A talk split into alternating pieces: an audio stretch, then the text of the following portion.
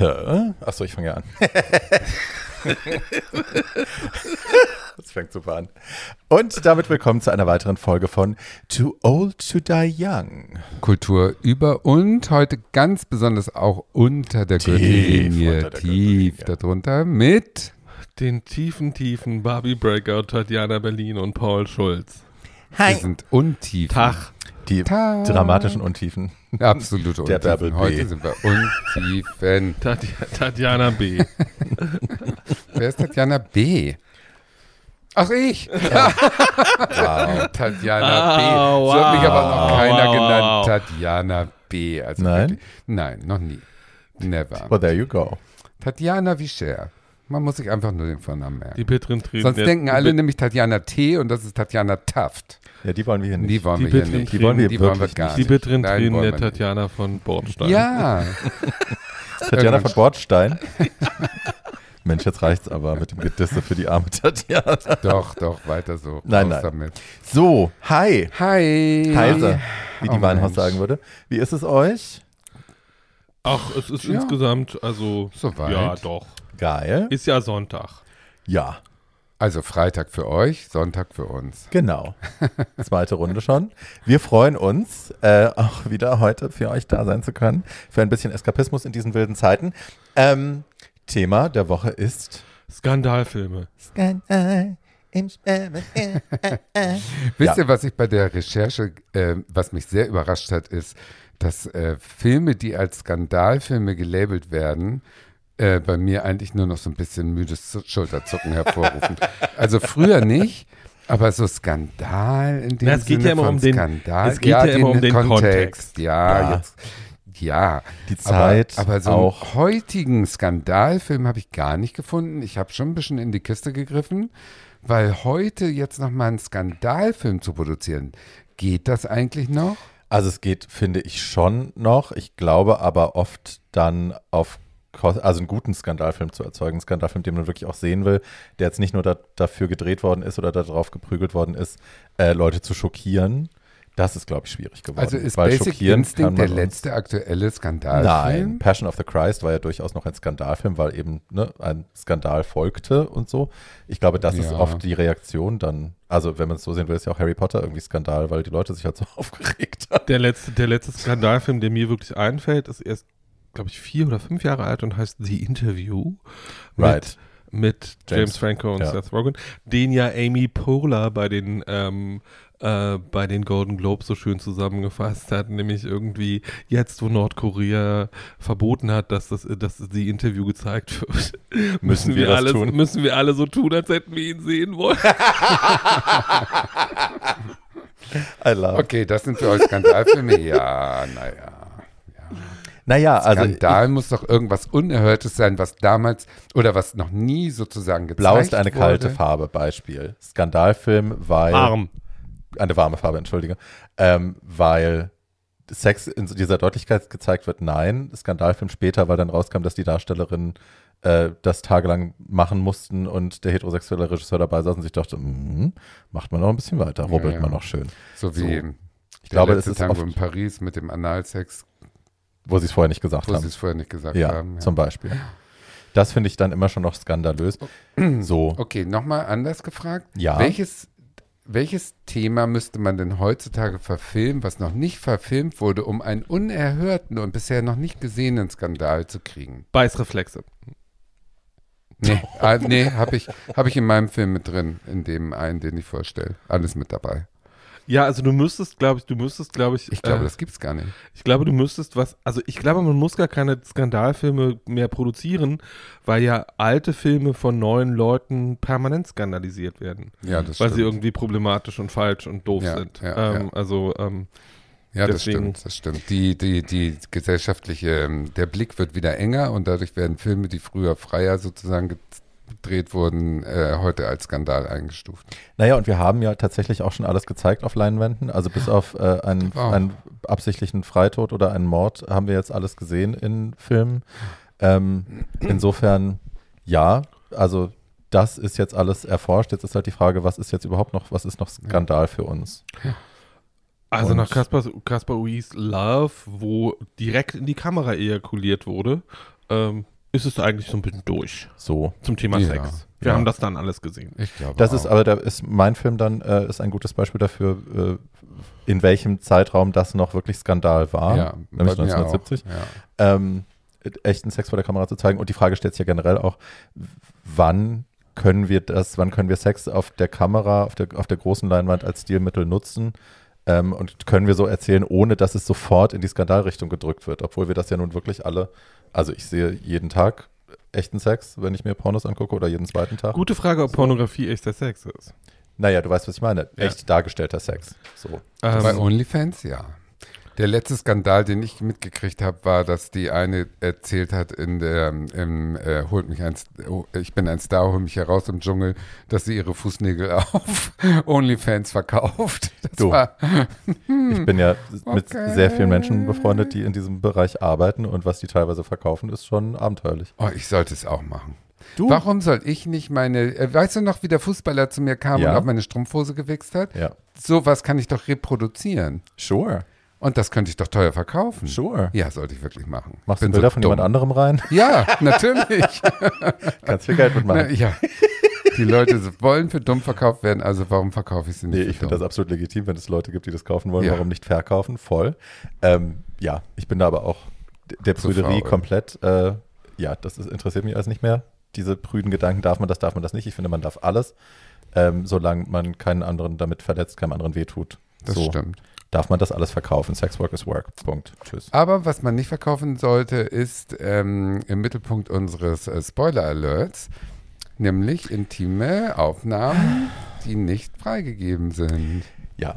Spoiler Alert diese Woche ist, Ja. wer es noch nicht erraten hat, Pam and Tommy, die äh, Hulu-Serie, glaube ich. Ja. Ne? Disney in Dis Deutschland. Nein, es läuft, nee, Hulu. läuft auf Ja. Disney Plus bei uns, aber ja, ist eigentlich Hulu. Ähm, über die Zeit, als Tommy Lee und Pam Anderson dieses Sextape gemacht haben, das dann aus dem Safe von Tommy Lee geklaut worden ist bei einem Einbruch äh, und dann über die ganze Welt plakatiert, äh, ne, überall verbreitet worden ist und sie das irgendwie ertragen musste. Was ich spannend finde daran, ich gucke das, ich finde das auch, kann man gut gucken. Ähm, was ich daran spannend finde, ist, dass es ja, also der, der moralische Zeigefinger der Serie sagt ja irgendwie, guck mal, wie schlimm das für die war, dass das gegen ihren Willen in der ganzen Welt breitgetreten worden ist. Wir machen das jetzt nochmal, um diese Geschichte zu erzählen und Pam hat ihre Einwilligung nicht gegeben und Tommy ist dagegen. Aber ist das nicht schlimm, was denen passiert? Ja, aber findest du nicht, dass dadurch überhaupt ein Bewusstsein überhaupt geschaffen wurde? Äh, Weil ich habe mir vorher nie darüber Gedanken gemacht, wie dieses Video auf die Welt gekommen ist. Ich habe natürlich gedacht, dass es wie Paris Hilton eine PR-Maßnahme war. Ach so, nee. Aber ich habe das Video auch noch leider offensichtlich nie gesehen. Ich habe es gesehen damals. Und ähm, für mich war das eine PR-Masche von so einer billigen Blondine, die über Sex ihre Karriere gemacht hat und fertig. Also ich hatte nicht einen Funken Mitgefühl, nichts. Ich schon. Nie. Ja, ich schon Und auch. jetzt, seitdem ich die hab ich Serie gucke, äh, tut sie mir schon ein bisschen leid. Weil da wird sie einem menschlich wirklich näher gebracht und die Mhm. Schauspielerin, die genauso dämlich spielt, wie die echte ist. Und das ist ja eine Kunst.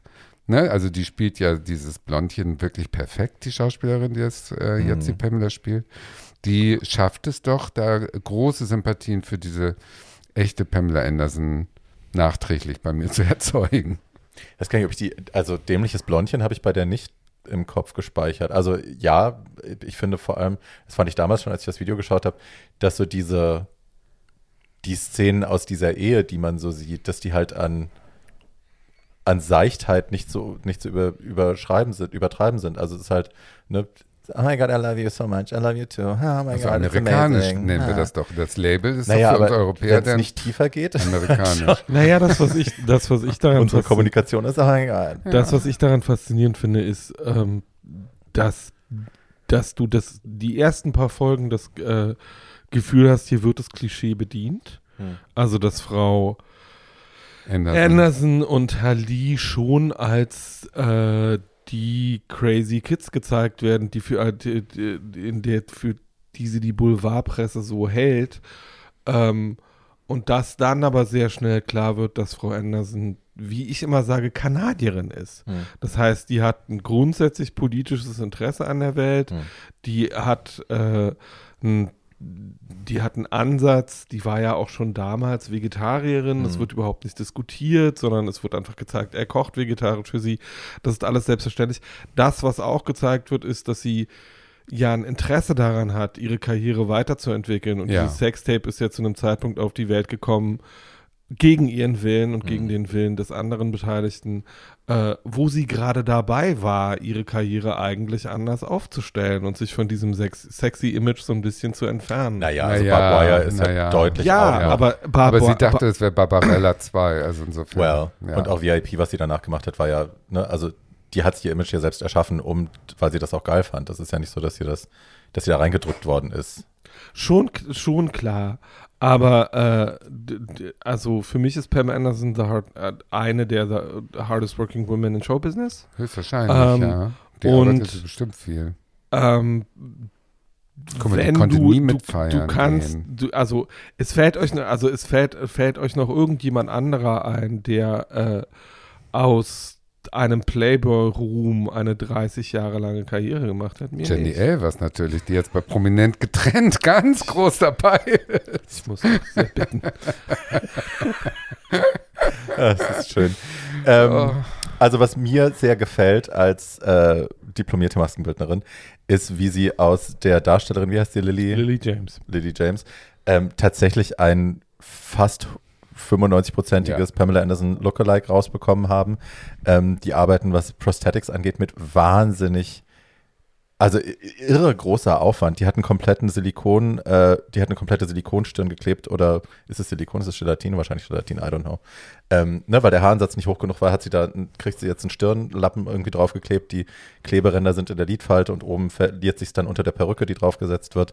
Ähm, die haben ihr Veneers, die sie, also ne, so ein Gebiss, was sie reinbekommt, damit die Lippe weiter nach vorne gestülpt ist. Das ist schon perfekt. Dann hatten sie, also auch die Haare, ne, diese ganzen Ja. Schlupffrisuren, diese immer diese kleinen Zöpfchen, die dann in so Schlupfe gelegt werden, Ja. um das Volumen zu erzeugen und dann hängt hier was und da was und so. Das ist alles so kunstvoll billig. Und der Kunstbusen ist kunstvoll billig. Ja. Der Kunstbusen sieht ja echt aus wie richtige, man sieht es ja mehrfach nackt, wie wirklich richtige, schöne Silikonbrüste. Sieht Ja. eins zu eins aus wie, wie Pamelas Tüten. Und ähm, ne, das ist alles gekle aufgeklebt, eingeschminkt und so. Und du siehst nichts. Es ist irre gut gemacht. Und die Schauspielerin kann auch was, weil sie immer mit ihrer Zunge an den Zähnen, Ja. immer wenn die, wenn die so lächelt und so, dann hat sie immer die Zunge irgendwie so, dass man wie Bock Melms, weißt du, der hat doch auch immer die Zunge raus bei jedem Foto, wo er lächelt, so ungefähr. eins zu eins wie Diese Mans. Technik hat Cremig. sie drauf. Besonders Ja, genau. cremig. So sieht die aus. Nein, aber das haben sie wirklich toll gemacht. Ja, Was ich spannend gemacht. fand, ist, dass sie äh, natürlich Schwierigkeiten hatte, teilweise die, die richtigen Produkte zu finden, die richtigen Make-up-Produkte, weil ganz vieles eben nicht mehr auf dem Markt ist. Sie haben dann äh, so ein paar, den Spice Lip Liner gibt es noch. nur? Naja, aber ne, es hat Hätten sie mich 100 mal Jahre fragen später. können. Ich habe noch Make-up von den 90ern. Aber den Spice Lip Liner von MAC, den gibt's noch und es gibt so zwei, drei Bobby Brown Lippenstifte, die es immer noch gibt und so eine Chanel Eyeshadow Palette. Den Rest mussten sie jetzt halt irgendwie ersetzen, was für mich irrsinnig spannend alles ist. Ich habe da, was weiß ich, wie viele Artikel drüber gelesen, äh, welche Produkte sie woher bekommen. Und natürlich wird das auch ein, das wird ein Trend. Also ich schwöre euch, dieser Look kommt jetzt massiv wieder. Die Frauen schneiden sich die Ponys und machen sich die Turmfrisuren und die French Tips kommen wieder und so. Ich schwöre es euch, die dünne Augenbraue, die dünne Pam Anderson Braue mit diesem dunklen Smoky Eye, dieser dunkle Lip Liner mit der auch das Beste Plastiklippe. aus ihrem Typ gemacht. I, I love Ja, the aesthetic. Ja, ja. Ich habe neulich mit Ricardo gesprochen. Ricardo hat gesagt, Pamela Anderson ist meine absolute Traumfrau. Wenn ich eine Frau sein könnte, ich wollte wollt immer aussehen wie Pamela Anderson. Für ihn ist das so Hm. love, love, love, love. ja. Sebastian Stan dürfen wir aber in diesem, der Tommy Lee spielt, dürfen wir Er spielt ihn wirklich gut und er spielt ihn so, dass ich ihn als Schauspieler nicht mögen Ich muss, will, mit, ich muss ihn mir so die ganze, finde ich muss mir die ganze Zeit vorstellen, also entweder rennst du jetzt für drei Monate Drehzeit mit diesen Tattoos irgendwie Die als, machen Hen jeden Tag. als Henna-Variante rum oder du musst sie jeden Tag und Jeden das dauert dann Tag. zwei Stunden. Wie furchtbar. Vier, glaube ich. Ähm, und äh, es gibt ja auch einen mit ihm kommunizierenden Penis, den Mhm. er mit sich herumträgt. Äh, Also eine Szene, ne? äh, Bisher. äh, na jedenfalls, äh, diesen Penis sieht man öfter. Dieser Penis ist genauso künstlich wie äh, die, Die Brüste, Brüste. von Frau James. ähm, und dieser Penis hat einen Puppenspieler, der sich mit ihm beschäftigt äh, und der ihn bewegt und animiert. Und das ist, äh, also das, was ich an dieser Serie bisher, bisher, also wir sind in der Woche, wo sieben Folgen auf dem Markt sind, Mhm. ähm, total faszinierend finde, ist, wie sie diese tonalen Shifts innerhalb der Erzählung zwischen kompletter Screwball-Komödie und extremem Buddy-Humor äh, wieder hinkriegen zu was sehr Ernsthaftem. Also, dass Ja. man vor diesem Jay Leno-Interview setzt und sich ekelt vor Diese, dem, dieses Hearing letzte Woche oder Äh, diese Woche mit den Anwälten. Ja, Ähm, auch ganz boah. schön. Ja. Also, dass sie das ertragen musste, dass sie da drin sitzen musste und sich das wirklich, diese, diese widerliche alte Socke, die da sitzt irgendwie und ihr diese anzüglichsten Fragen und dann muss sie das Pornovideo von sich selbst, das die Welt kennt, ohne dass sie es will, muss sie da nochmal sitzen, während der, der schwitzige Typ daneben sitzt und sie dabei beobachtet und so. Äh. Und das ist leider doch Horror. die Realität für Ja. viele Frauen. Ne? Diese Erniedrigung, äh, nicht ernst genommen zu werden, weil sie auf diesem Sex-Mäuschen-Image irgendwie reiten. Das ist schon echt. Na, letzten echt, Endes echt ist ja, wenn man das mal in seiner Verschärfung betrachtet, ähm, ich bin relativ dankbar, dass wir Pam Anderson beim Älterwerden zugucken dürfen, weil letzten Endes ist sie so ein bisschen für mich zumindest der Testballon dafür, was mit Marilyn passiert wäre, wenn die älter geworden wäre. Oh. ähm, also jemand, der so komplett auf seine Körperlichkeit reduziert Mhm. wird und jemand, den jedwedes Talent außer dieser Körperlichkeit abgesprochen wird und die es dann trotzdem schafft. Ich meine, die hat ja VIP nicht nur gespielt, sondern die hat VIP auch produziert Hm. und so. Das sind ja, und das ist zehn Jahre her, äh, das sind ja Das alles ist länger her. oder länger her. Das, aber das sind alles Dinge, ähm, wo du siehst, da hat jemand verstanden, wie das Geschäft funktioniert und was er bedienen muss und macht sich selber auch zu einem Produkt, ähm, das er, Mhm. das sie dann vermarktet, ohne dass sie dabei die, die Kontrolle unbedingt immer abgeben muss. Und gut, so. Genau, aber das meinte das ich vorhin, ja- dass, selbst, dass es eine selbstgewählte Form war von Ja, dem, was sie sein ja. wollte, was sie dann benutzt hat auch. Das war bei Marilyn allerdings auch. Die Ja, hat ja. 1955 ihre eigene Ja. Produktionsgesellschaft gegründet und ist aus dem Vertrag raus und so. Also da hat die, äh, die wäre vielleicht äh, anders, also man kann es nicht vorhersagen, aber die hat versucht, ihre eigenen Schritte zu gehen und ihr Image äh, selber zu hm. bestimmen. Und die Ja. Pamela Liz Anderson, Taylor ja, durften wir auch gucken. beim Altern zugucken. Ja, das war jetzt ganz. mh, Ja, die ist aber, nicht so, dann die ist aber nicht so gut gealtert wie Frau, Frau, wie Nee, Frau die ist Anderson. gar Frau nicht Anderson gut wird ja gealtert. gut alt, zumindest finde ich das. Naja. Ähm, und Wann ist sie eigentlich mal bei RuPaul als Gastjuror? Die, Die ist ja vor einer Weile von der Bildfläche verschwunden, Pam Anderson. Ja. hat ja Beginn der Pandemie hat sie ihren Instagram-Account gelöscht, hat Ach, gesagt, krass. ihr seid alle fremdbestimmt, ihr wisst alle nichts. Ähm, Ach. ich kenne die Wahrheit, ich bin Das ist weg. eine Querdenkerin. Weiß man Das nicht. weiß sie hat es ja nie Ah. genauer gesagt, aber sie, sie war dann weg. Ich weiß nicht, ob sie mittlerweile wieder da ist, aber das erinnere ich noch. Und mir hat gestern jemand erzählt, dass sie eine seit fünf oder sieben Jahren schon eine Doku drehen mit Okay. ihr über ihr Leben, die die jetzt angekündigt rauskommen Netflix. soll. Also Gut. vielleicht erfährt man da mehr. Okay. Ähm, das dann letzte Mal, dass ich sie gespannt. bewusst wahrgenommen habe, war vor, das ist auch noch nicht so lange her, zwei Jahre, zweieinhalb. Ähm, da ging es um ihren Freund Julian Assange und da Mhm. war sie bei The View äh, und hat sich furchtbar mit Meghan McCain angelegt. Ich dachte die ganze Zeit, you go girl, get the bitch. Ähm, Und war sie und- da fundiert und klug? äh, da war sie fundiert und klug Geil. und Frau McCain hat die ganze Zeit dazwischen geplägt, wie, das, wie das so ihre Art war. Ähm, und äh, da dachte ich irgendwie so, Mäuschen, du bist, äh, du lässt dir hier nicht den Mund verbieten, du machst den Mund auf, du bist gut informiert, du weißt, worüber du redest, Hut ab. Geil. Also, ähm, Also guckt alle, wo ihr könnt. Das ist ja jetzt nur ein kleiner mm, Appetithappen sozusagen. Right. Wir Schmankerl. empfehlen auf jeden Fall diese Serie Tommy and Ja. Pam. Auch um nochmal zu sehen, wie das eben für die Frau ist in Ja, dem Ganzen. Ne? genau. Er ist ja immer so.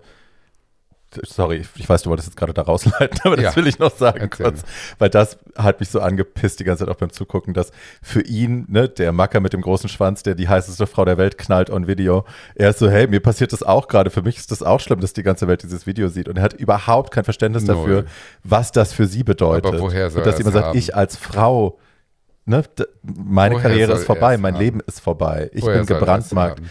Ja. Er ist ein 16-jähriger Riesenschwanz, Oh. der außerdem nicht viel hat, außer Schlagzeug zu spielen. Ja. Und äh, wie ich immer sage, mit einem großen Schwanz kommt auch eine große Verantwortung und die trägt er deutlich nicht. Deutlich. You heard it here nicht. first. Ja. Leute, Ist vielen halt Dank. so, Danke, ist. Tatjana. ja, ist so. so, dann beginnen wir jetzt mit den ersten Skandalwerken. Wer möchte denn anfangen? Ihr guckt mich erwartungsvoll an. Ich fange gerne an. Bitte. Ähm, also, was man damals als Skandal empfunden hat, äh, empfindet man vielleicht heute nicht mehr so sehr als Skandal. So ist es mir wenigstens bei meinen beiden Filmen gegangen. Mm, wobei Der Film, den ich jetzt vorstelle, Die Verdammten von Lucino Visconti aus dem Jahre 1969, der war mir eigentlich nicht ähm, richtig bekannt. Ich wusste nur, dass da Helmut Berger seine erste große Rolle in einem Spielfilm hat. Helmut Berger, den ihr aus dem Dschungelcamp kennt. Der war ja mal gelabelt als. Ja, was ist so? Der war ja mal der schönste Mann der Welt angeblich. Ähm, man muss sagen, wenn man sich seine Wangenknochen anguckt in diesem Film, denn die Wangenknochen sind auch wirklich schön. Ansonsten ist es jetzt äh, äh sehr subjektive Geschmackssache. Also ich hatte den jungen Horst Buchholz oder Alain Delon immer vorgezogen, aber Visconti ist auf den abgefahren und ist dem irgendwie sexuell hörig gewesen und hat ihn dann äh, besetzt und der spielt das auch toll. Was ich sagen will, ist, dass man vielleicht mal das Foto gesehen hat aus dem Film, wie Helmut Berger als junger Mann die Marlene-Nummer auf dem Stuhl ähm, äh, heute Abend, da suche ich mir einen aus, einen Mann, einen richtigen Mann, wie er das bringt. Das ist im Leopard, oder? Nein, das ist aus äh, Die Verdammten. Und äh, der deutsche Filmtitel ist natürlich auch wieder doof. In, Itali in dem Original heißt es Götterdämmerung und es ist im Prinzip von Visconti auch der Versuch, diese Oper von Wagner äh, als Spielfilm zu bringen, anhand der Familie Krupp. Also der hat ähm, den Gedanken, dass äh, große, wie soll ich sagen, das Kapital zerstört den Menschen. Das war ja so ein, äh, wie soll ich sagen, kommunistischer Gedanke den hat der Wagner schon gehabt in seiner Oper und den wollte er jetzt als Film bringen und da hat er sich an die Krupps erinnert. Die Krupps waren ja die, die am, ähm, an den Weltkriegen am meisten verdient haben, Waffenproduktion und so weiter und die Familie ist total degeneriert und kaputt gewesen. Vielleicht kennt ihr noch den Arndt von Bohlen und Halbach, das war der sehr homosexuelle Sohn, der abgefunden wurde und seitdem immer schwer geschminkt und auf Droge durch den Jetset in den 70er Jahren getaumelt ist, bis er endlich früh starb.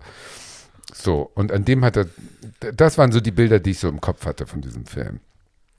Äh, die Besetzung war äh, super. Ähm, Helmut Berger, haben wir schon gesagt, in seiner ersten Rolle. Den spielten aber noch so ganz große 70er-Jahre-Namen mit, die heute vielleicht keiner mehr kennt. Ingrid Thulin, Helmut Griem, Dirk Bogart, Charlotte Rampling. Und die spielen also alle Mitglieder dieser deutschen äh, Krupp-Familie, die in diesem Film von Esslingen heißen. Und alle sehr tolle deutsche Vornamen heißen, die heißen also alle entweder Konstantin oder Friedrich oder so. Und der Film ist auf Englisch gedreht. Und die Darsteller, halb italienisch, halb englisch, können natürlich diese Namen überhaupt nicht aussprechen. Federico. Frederich und so. Das ist sehr lustig, sich das anzuhören. Der Film ist auch ellenlang, äh, 155 Minuten. Und ähm, den Inhalt kann man im Prinzip nicht erklären, weil, das ist das große Problem, solche Filme die sind äh, durch die Zensur und durch was auch immer für Gründe äh, so zusammengeschnitten worden, dass man im Prinzip erahnen kann, was der Regisseur sagen will, aber nicht wirklich dem folgen kann, weil es fehlen einfach Szenen ohne Ende. Äh, der hat bestimmt 300 Minuten äh, Director's Cut gemacht und daraus haben sie dann die Hälfte irgendwie was immer noch sehr lang ist, ähm, veröffentlicht und das macht es schwer, dem zu folgen. Aber im Prinzip ist es so, dass äh, die Nazis beim, ähm, bei dieser Firma äh, vorstellig werden und versuchen, die zu übernehmen und die Familie, die die führt, wird ähm, durch Intrigen sozusagen, wird der Firmensitz äh, von einem zum anderen gegeben und jeder äh, stirbt irgendwie, der diesen äh, Firmensitz hat eine Zeit lang und Helmut Berger, der junge, degenerierte Sohn, der äh, da die Marlene Dietrich Nummer bei einem Familienfest macht, wo nun keiner Pfifferling drauf gewettet hätte, der ist am Ende der Sieger und der größte Opportunist und der größte Intrigant und ist dann zum Schluss auf diesen Direktorenposten als Marionette der Nazis etabliert und so hört der Film dann auf. Zwischendurch wird man noch konfrontiert mit Themen wie ähm, Pädophilie, also Helmut Berger spielt einen äh, äh, Polymorph-Perversen, der ein jüdisches Kind vergewaltigt, sodass sich das jüdische Kind mit sechs Jahren auf dem Dachboden erhängt. Dann zwingt er seine Mutter, Sex mit ihm zu haben, also er vergewaltigt sie, damit er sie demütigen kann und sie sich dann mit einem von ihm hingestellten Giftbecher umbringt. Dann kommt noch ähm, der Röhmputsch vor. Röhm war ja so ein ähm, Nazi, der mit so einer ähm, besonderen äh, jungen Männerklicke wilde Partys gefeiert hat und äh, Hitler kritisiert hat, worauf Hitler denn mal eines Morgens äh, zu so einem Gasthof, wo die alle im Rausch äh, nackt übereinander lagen und geschlafen haben, da hat er die alle umbringen lassen. Das kommt auch alles noch mit vor. Also es passiert ohne Ende irgendwelche Sachen, die mit Sex und mit Gewalt zu tun haben. Und das macht ihn dann zu einem Skandalfilm. Ja gut, okay. Hm. Ähm, die Kritik hat gesagt, ein opulentes, unzeitgemäßes, unzeitgemäßes, problematisches Werk. Was man ja eigentlich über alle Visconti-Filme sagen kann. ich mich anschließen. Ja, weil, nee, der Leopard zum Beispiel war ja ein, ein Sittengemälde toll, fand ich, und auch so realistisch, aber bei diesem Film ja, aber ist auch es, unzeitgemäß. ja, auch unzeitgemäß. Aber bei diesem ist es auch so, dass wenn Helmut Berger jetzt geil ist, dann ist das Licht rot. Wenn er böse ist, ist es grün. Äh, wenn er, wenn er, wenn er, wenn er äh, teilnahmslos ist oder auf Droge, dann ist es blau. Also ah, es so, Pavlovsches, Pavlovsches Kino. ja, es ist irgendwie so nach Stimmung und das soll dann die Opernmusik ersetzen, aber Opernmusik kommt nicht vor, weil er die Rechte nicht hatte und so. Also ist schon alles ein bisschen merkwürdig. Ich kann verstehen, dass es ein Skandal ist. Natürlich, wenn du einen Pädophilen zeigst, der ein jüdisches Kind vergewaltigt, die sich dann erhängt. Gut, das würde man heute höchstwahrscheinlich auch filmisch anders lösen oder beziehungsweise nicht mehr so thematisieren, weil das war schon harter Tobak. Da war ich schon, ups, okay. Ja, das muss man sich auch erstmal trauen. Aber man begreift natürlich, wenn man dem Helmut Berger dabei zuguckt, warum das als erste Rolle eine Weltkarriere nach sich zog. Weil der Mut, dieser Mut, sowas überhaupt zu spielen, unfassbar. Und was für eine problematische Riesengeschichte dahinter steckt. Also da hat sich der Visconti auch was vorgenommen, was sich ja heute keiner mehr traut im Prinzip und wo es kein Geld mehr für gibt und nichts. Insofern, wenn man mal 155 Minuten über hat und sich so ein filmhistorisches Dokument angucken möchte, bitteschön. Wenn man dann sich anguckt, wie Helmut Berger gealtert ist und sich eine Folge aus Holt mich hier raus, ich bin ein Star oder wie der Scheiß heißt, anguckt, dann Als ist es alles umso schlimmer. umso schlimmer. dann ist wirklich, äh, ja, dann kann man nur noch weinen. Und zwischendurch kauft man sich dann vielleicht seine Biografie, die er bescheidenerweise Ich genannt hat.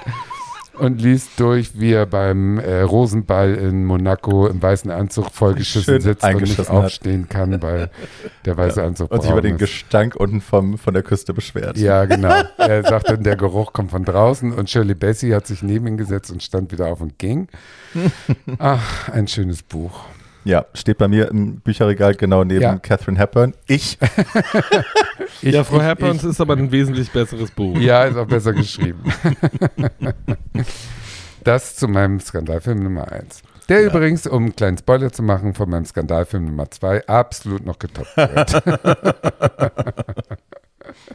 so, Barbie, Ach so, jetzt dann, du. dann, nee, Barbie hat gerade in meine Richtung genickt, deswegen schließe ich da jetzt direkt an. So.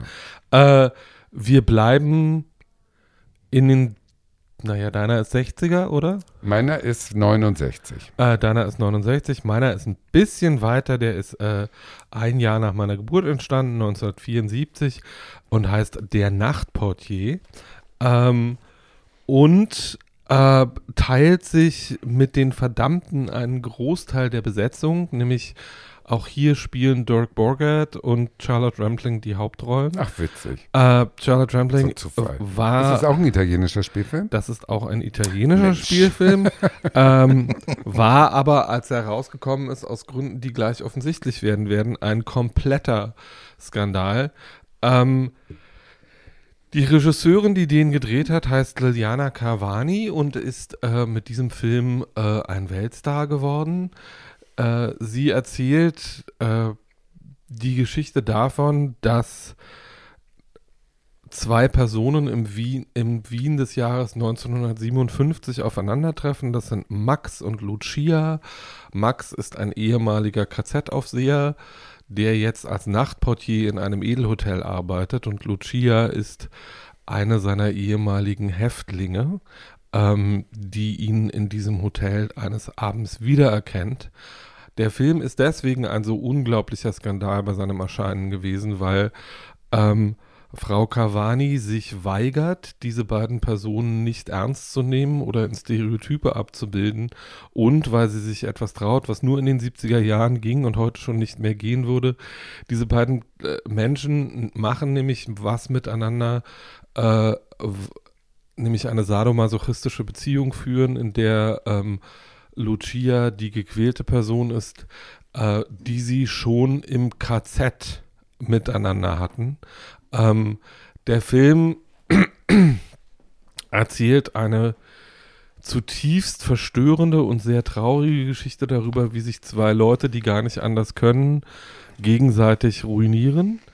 Ähm, und war aber, weil er einer der ersten war, der sich getraut hat, ähm, die Beziehung ähm,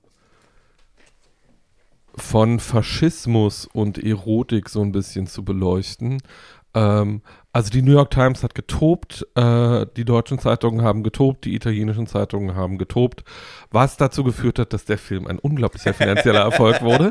Äh, was ja ähm, total überraschend ist. Äh, und äh, man muss dazu sagen, Charlotte Rambling war damals so was ähnliches wie die schönste Frau der Welt. Mhm. Charlotte Rambling äh, hat so eine Art von ätherischer, aber trotzdem sehr geerdeter Schönheit, ähm, die sich hauptsächlich aus ihren immer noch wahnsinnigen Augen äh, bemisst. Äh, und Charlotte Dremling war die erste Frau, die Helmut Newton nackt fotografiert hat. Ähm, das war ihre erste Nacktaufnahme und auch die erste Nacktaufnahme von Helmut Newton. Will man denn Helmut Newton nackt sehen? Äh, sehr wichtig. Der Joke. Der Joke. äh, ähm, Jedenfalls, äh, Max und Luisa äh, und Lucia äh, sind auch in etwas verstrickt. Max ist Teil eines Netzwerkes alter Nazis, die in äh, Wien dafür sorgen, wenn Leute sie erkennen, dass diese Leute sofort umgebracht werden. Äh, Max möchte Lucia aber nicht umbringen, obwohl er seinen anderen Menschen, die ihn umgeben und auch Nazis sind, eigentlich schon gestanden hat, dass, sie, dass er wiedererkannt worden ist, äh, was dazu führt, dass diese Nazis, äh, dass dieses Netzwerk aus Nazis zum Schluss äh, und im letzten Drittel des Films dafür sorgt, dass diese beiden Menschen ihre Wohnung nicht mehr verlassen können und was so ein bisschen, weil sie dann auch äh, keine Lebensmittel mehr haben, die KZ-Situation widerspiegelt. Ähm, der Film hat Bilder produziert, die so berühmt geworden sind, äh, dass sie in Madonnas Justify My Love Video vorkommen. Es gibt eine berühmte Szene, in der Charlotte Rambling nichts weiter trägt als ein paar Hosen, ein paar äh, Hosenträger und eine SS-Kappe. Äh, und die Hosenträger decken so ein bisschen ihre Brüste ab, aber auch nicht wirklich. Äh, dieses Bild ist so, ist so berühmt, dass das heute jeder ähm, kennt, obwohl er wahrscheinlich nicht weiß, wo dieses Bild herkommt von dieser, äh, von dieser barbusigen Frau, die nur mit Hosenträgern und einer Hose bekleidet ist. Ähm, der Film ist für mich jetzt überhaupt nicht mehr skandalös, sondern macht was, was ich zutiefst interessant finde, nämlich sich mit dem Zusammenhang zwischen Leiden und, Se und Schmerz und Sexualität beschäftigen, äh, sich damit beschäftigen, ob man Traumata über Sexualität überwinden kann, wofür viele Leute BDSM ja sehr gewinnbringend einsetzen oder das eben nicht funktioniert und ist mit einer äh, äh, und ist, obwohl er die ganze Zeit über weibliche Körper und Sexualität spricht äh, und äh, diese Körper auf eine ähnliche Art und Weise behandelt wie Lars von Trier, nämlich sie zu zerstören und sie dabei zu beobachten, ähm, überhaupt nicht dazu angelegt, dass man den geil findet oder irgendwie sowas, sondern ähm, Dirk Burgert, der ja im wahren Leben auch schwul war, spielt diese Figur auch so und interagiert mit anderen Männern auch so, dass man die ganze Zeit denkt, die, der ist mindestens bisexuell. Ähm, der Max, den er da spielt. Und dieses Paar ist ich kann die heute völlig, weil wir diese Bilder anders betrachten und weil das nicht mehr so außergewöhnlich ist, was die beiden sexuell miteinander veranstalten, kann man sich mehr mit der Psychologie, psychologischen Bauweise dieses Films beschäftigen. Und Frau Rambling ist ja nach wie vor ähm, auch berühmt dafür, dass sie sich nicht davor scheut, mit Sexualität zu erzählen. Also egal, ob man jetzt Max Mon Amour nimmt, äh, wo sie mit einem Schimpansen zusammen ist und das ist ihr Liebhaber, oder ob man äh, na, so, die war in den 70ern ein riesiger Star, hat es in den 80er Jahren dann so ein bisschen ruhiger angehen lassen und wurde in den 90er Jahren dann vor allem vom französischen Autorenkino wiederentdeckt. Also ist auch eine derjenigen, die Ozon viel zu verdanken hat. Ähm, in, äh, äh, in deren, in dessen Film ist sie, hat sie dann reüssiert und inzwischen ist sie ja äh, ein großer, die große, äh, ein großer Liebling des internationalen Autorenkinos, hat auch mit Andrew Hay 45 Years gedreht, wofür sie auch für einen Oscar nominiert war. Das war ihre erste Oscar-Nominierung, die aber lange überfällig war, meiner Meinung nach. Ähm, und war im letzten Jahr auch in Dune als die ähm, Chefin der, Be der Bene Gesserit. Ich möchte das immer nicht falsch aussprechen. ähm, das heißt, ähm, wer wissen will, warum Frau Rambling, die immer noch eine fantastische Schauspielerin ist, äh, so berühmt ist, wie sie das ist, kann sich der Nachtportier angucken, während wirklich intellektuell interessanten Film über Sexualität und Macht sehen will, kann sich das angucken. Äh, wer wissen will, worüber sich seine äh, Großeltern mal furchtbar aufgeregt haben, äh, kann sich das angucken. Ähm, und äh, wer wissen will, wie die intellektuelle Auseinandersetzung mit dem Dritten Reich in den 70er Jahren in Europa funktioniert hat, kann sich das auch angucken, weil man darf ja nicht vergessen, das ist alles in der gleichen Zeit, in der auch die RAF war, in der die gesamte Auseinandersetzung äh, mit dem Dritten Reich in Deutschland erst so richtig, zumindest in Westdeutschland erst so richtig losging ähm, und in dem Leute, in, in, der Zeit haben Leute das im Kino gesehen. Ähm, also das ist insgesamt schon aus äh, vielen Perspektiven anguckbar und ein hoch, eine hochinteressante Auseinandersetzung mit einer ganzen Reihe von Filmen. Dass er als Skandalfilm verschrien ist, das würde heute nicht mehr passieren. Also es wurde, das Feuilleton wurde nicht mehr toben, sondern das Feuilleton würde, an, würde die Sexszenen wahrscheinlich äh, charmant abnicken und sich mit dem Rest des Films beschäftigen, der deutlich interessanter ist. Alright.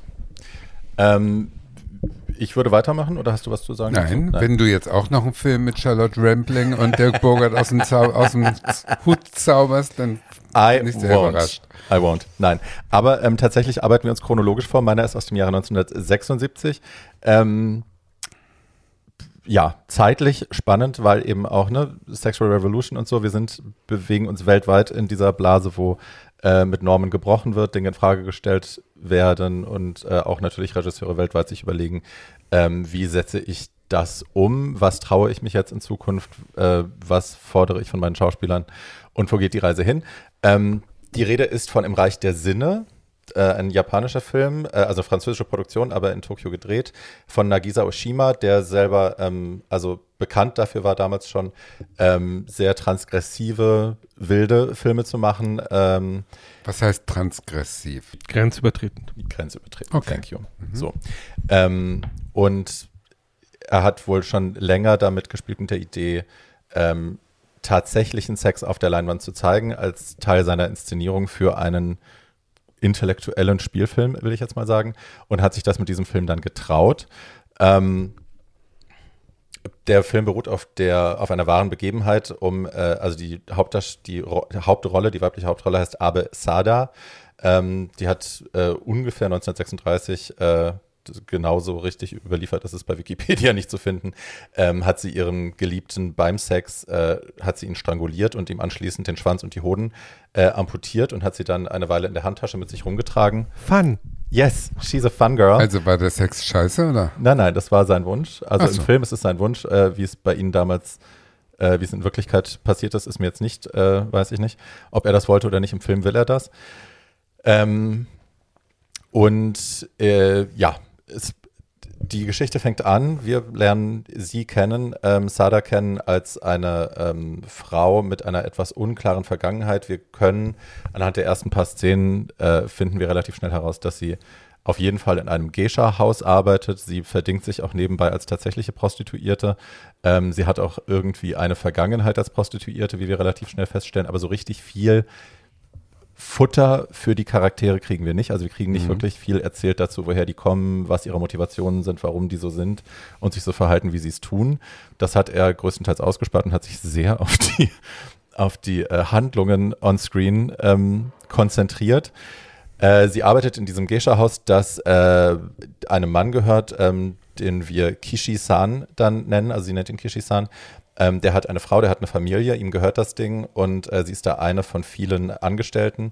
Ähm, und wir kriegen relativ schnell mit, dass sie, ich will jetzt den Begriff gestört nicht sagen, weil der heute problematisch ist, aber dass sie auf jeden Fall eine, ähm, eine Persönlichkeit hat mit verschiedenen Brüchen, so wollen wir es mal vorsichtig formulieren. Sie hat psychische Probleme. Maybe.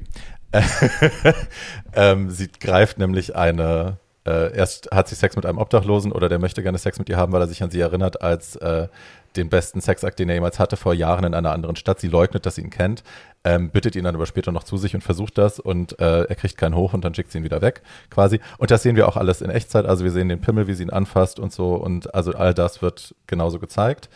Und äh, dann kommt sie zurück in die Küche und die Chefin schnauzt sie an, warum sie so lange weg war, worauf sie sie dann sofort mit dem Messer angreift. Also sie ist ganz kurze Lunte und rastet sofort aus, greift sich ein Messer und will die irgendwie töten, wird dann zurückgehalten und da trifft sie das erste Mal auf Kishi-san, der da noch eine Maske ab hat, die nimmt er dann ab und ist ein wahnsinnig attraktiver Mann, sehr schöner Mann und ähm, sofort kann man in der letzten Reihe im Kino noch gesehen haben, auf jeden Fall zwischen den beiden Funks.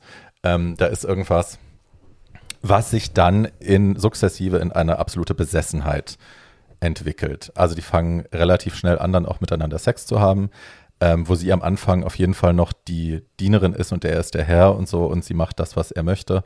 Ähm, was ich toll fand für die Zeit 1976, nicht nur, dass sie den Sex echt zeigen, sondern dass sie auch als dann immer forderndere ähm, Frau gezeigt wird, die den Sex absolut genießt, die den einfordert, die sagt, was sie will. Ja, das hat irgendwann dann krankhafte Züge, irgendwann kriegt man mit O. ähm, das ist schon sehr, sehr grenzüberschreitend, was sie hier macht. Und ähm, das kann auch eigentlich nicht gut enden, weil es halt immer extremer wird. Ähm, sie schließen dann irgendwann, weil es muss am Anfang immer noch hinter dem Rücken seiner Frau passieren, die ja da auch lebt und arbeitet in diesem Haus.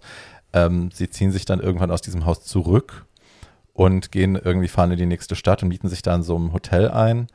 Das alles, ne, im Japan der, der 30er Jahre, also alles noch mit, diesen- mit diesen Schiebetüren aus, aus äh, Stroh oder was auch immer, aus äh, Bambus. Pergament. Ja, und so.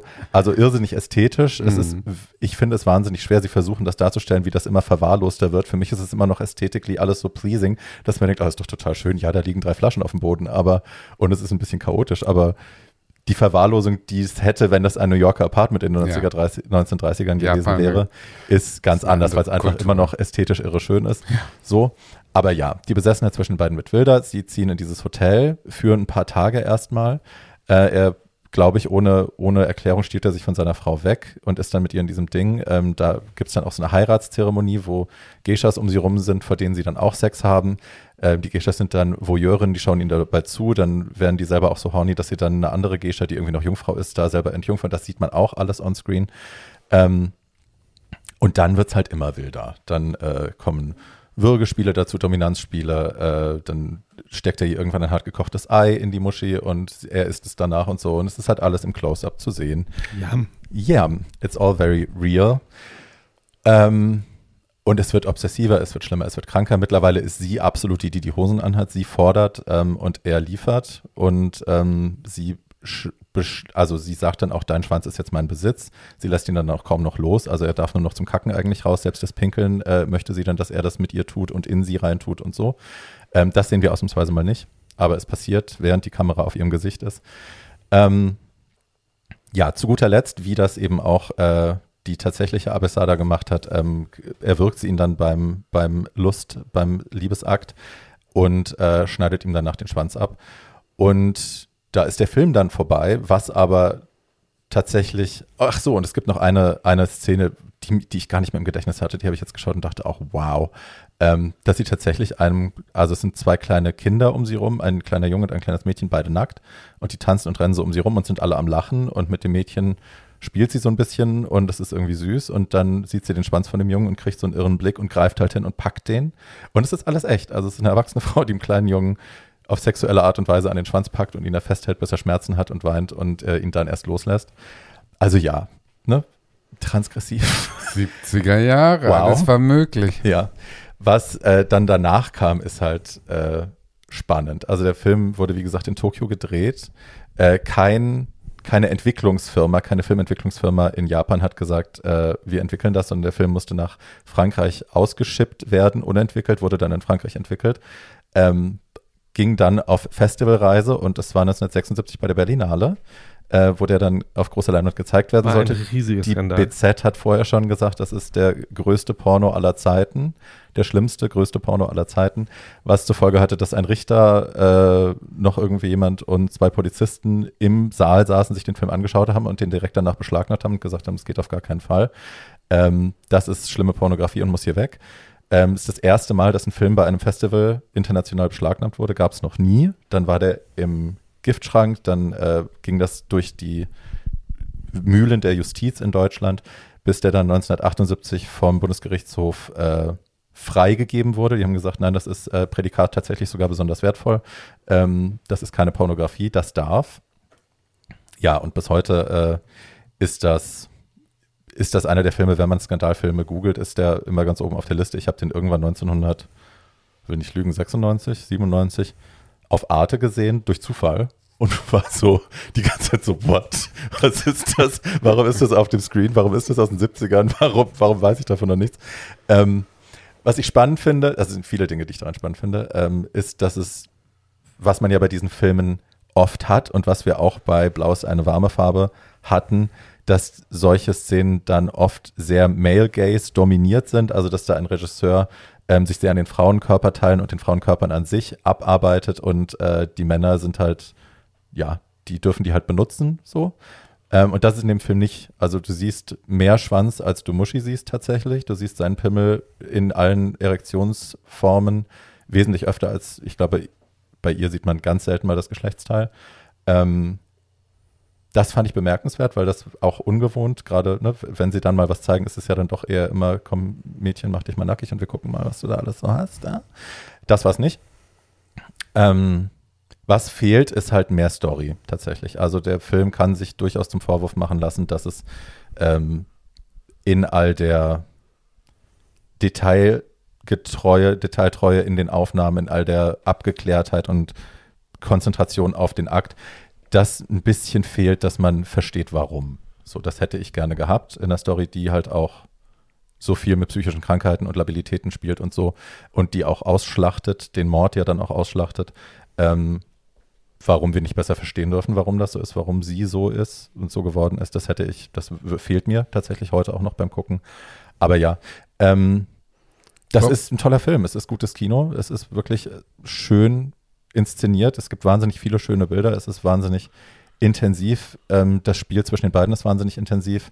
Es sei noch bemerkt, dass ihm das überhaupt nichts ausgemacht hat, dem männlichen Darsteller. Der hat, der lebt heute noch, der arbeitet noch wahnsinnig gut. Der hat all die Jahre sehr gut gearbeitet. Sie hat danach, glaube ich, noch zwei Filme gemacht und dann gar nichts mehr und ist mittlerweile auch an einem Hirntumor gestorben. Aber ja, der Frau hat man das, glaube ich, nicht verziehen, dass sie all diese Regeln gebrochen hat und sich gewagt hat, diesen Film zu machen. Für den Mann echt kein Problem. Der dreht heute ganz normale Sachen. Waren das denn Schauspieler oder sind? Ja, beide Schauspieler. Und die haben aber den Sex echt vor der Kamera Alles gemacht. echt. Du siehst, aber, Penetration, du echt, siehst, Blowjobs, du echt. siehst aber auch, du siehst aber auch, dass das Schauspieler sind. Ja, Also du siehst, dass das eine Performance ist, was da eine gute. wird. Und eine gute Performance. spielen das beide richtig gut. Und warum will er sich zum Schluss erwürgen lassen? Weil er ihr so hörig ist, glaube ich. Weil er dieses sich- unkontrollierte, unkontrollierte, nicht zähmen, nicht zähmbare Monster der sexuellen Leidenschaft, der überbordenden Leidenschaft einfach, ähm, er ist dem Ganzen erlegen. Hm. Der Film heißt im Original auch tatsächlich, also es ist falsch übersetzt worden, wenn man es wortwörtlich übersetzen würde, wäre es Stierkampf der Liebe, was Hm. wesentlich besser dazu passt, zu dem, was da passiert, Hm. als äh, im Reich der Sinne, weil, Ja, hi, ja, Schnarch. no. Ja. Ja. Aber ja, also ich, ich finde den Film, ich wollte schon lange über den sprechen und habe jetzt hier gedacht, ja, passt ja Arsch auf Eimer. Ähm, habe ihn jetzt nochmal geschaut und finde ihn auch nach wie vor echt gut. Ich kann nicht sagen, dass ich den, dass ich den doof finde oder dass es irgendwie tradiert ist. Es ist klar, an vielen Stellen zuckt man. Also an der Kinderszene habe ich wirklich wahnsinnig gezuckt und habe auch gedacht, okay, wow, dass man das heute nicht mehr machen würde, finde ich richtig gut. Auch so, das will ich auch Mhm. ehrlich gesagt nicht nochmal sehen. Aber ähm, Ich mag den Film total. Ja, kann den empfehlen. Kriegt ihr auch bei Mhm. Amazon zum Beispiel. Kriegt ihr auch bei Amazon, sollte, sollte man sich, wenn man das, wenn man geistig gerade selber in der Verfassung ist, sich das anzugucken, sollte man sich das angucken. Ich kann den auch nur empfehlen. Ich versuche Barbies Fragen nicht auszuweichen, sondern einfach zu sagen, dass wir erfahren, warum sie so ist, ist nicht Teil der Übung. Ähm, sondern es geht um die Darstellung eines geistigen Zustandes, der Mhm. sich immer weiter entwickelt. Hm. Ob man das jetzt gut oder schlecht findet, kann man dann selber entscheiden.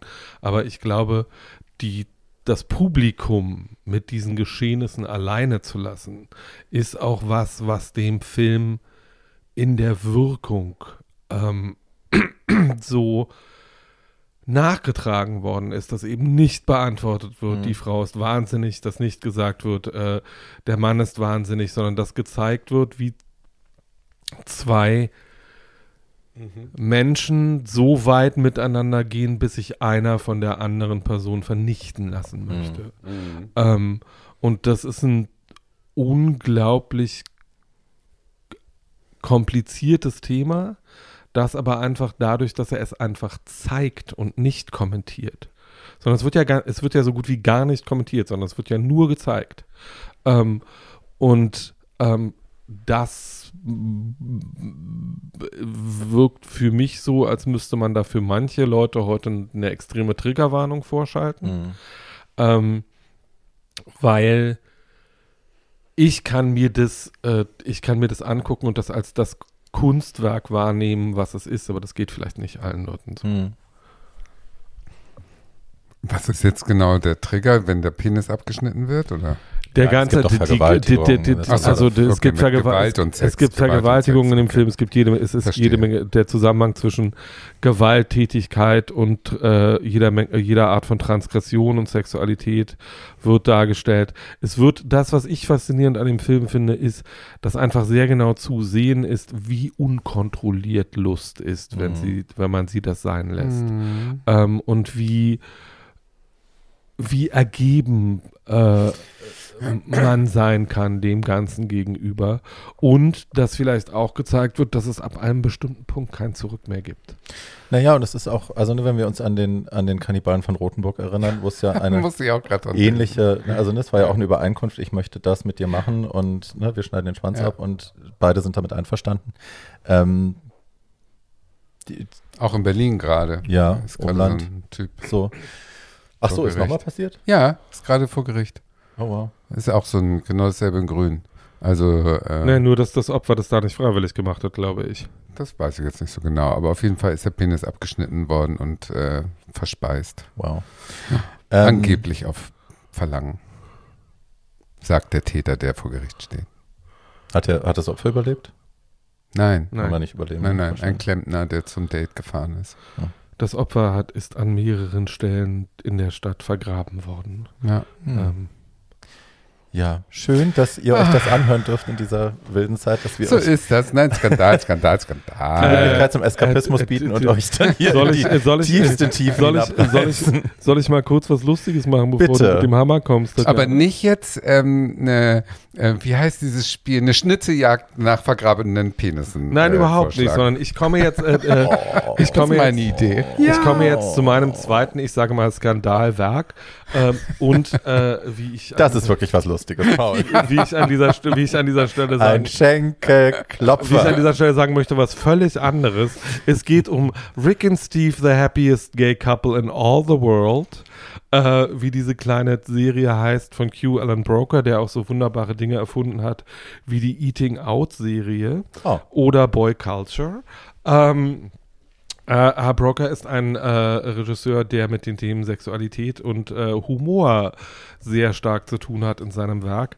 Das, was an äh, diesem, äh, dieser kleinen Serie, sie besteht aus zwei Staffeln mit jeweils sechs Folgen, äh, die 25 Minuten lang sind, so besonders ist, ist, dass es eine Animationsserie ist, die mit Figuren arbeitet, die ein bisschen aussehen wie Playmobil-Figuren. Ähm, die Geschichte, die da erzählt wird, ist die eines schwulen Paares, die im schwulsten äh, Ort der gesamten USA leben. Der heißt La Hunger Beach. Ähm, und äh, Ähm, und Rick und Steve sind das. Wie doof. das ist es, der Humor bleibt so. Ähm, ähm, also Rick und Steve sind das äh, präeminente schwule Paar. Äh, Double Income, No Kids.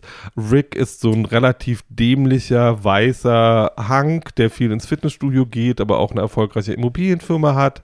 Äh, Steve ist so ein kleiner äh, so ein kleiner, eher angenerdeter, äh, sehr erfolgreicher Computerfachmann, äh, der aber auch, ähm, äh, wie man Filipino ist.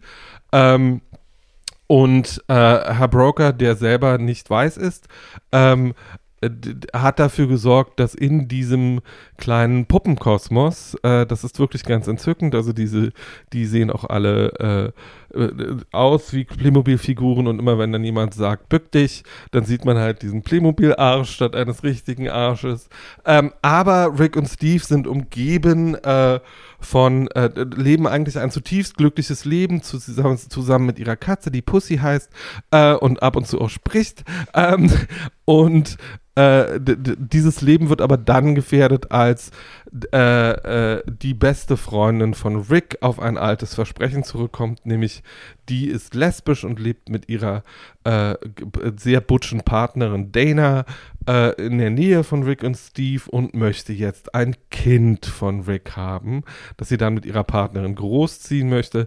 Äh, zusätzlich gibt es eine natürlich bessere heteros beste heterosexuelle Freundin, die darauf stolz ist, dass sie die einzige heterosexuelle Person in Lahanga Beach ist. Und äh, die Serie ist hochgradig äh, politisch unkorrekt, weil dadurch, dass das alles Puppen sind und keine realen Schauspieler, auch wenn sie teilweise von wirklich sehr berühmten Schauspielern äh, gesprochen werden, ähm, ist das Herr Broker überhaupt keine Scheuklappen hat und also es werden es, es werden jede Art von guten Witzen über Homosexuelle gemacht, die man so machen kann. Ähm, es wird sich gegenseitig beschimpft. Äh, irgendwann stiehlt die stiehlt Pussy den Umschlag, den Umschnallpenis eines transsexuellen Sexualpartners, der äh, gerade mit Rick äh, und Steve einen Dreier haben möchte. Ähm, die und diese gesamt, also die gesamte Serie ist wirklich sehr schön anzugucken. Das ist insgesamt keine vier Stunden lang und man hat in diesen vier Stunden mindestens 120 Mal getobt vor Lachen. Ganz einfach, weil es so unglaublich politisch unkorrekt ist und so stellenweise auch sehr brutal, aber es wird, äh, es wird sich halt auch äh, über bestimmte Sachen unglaublich lustig gemacht.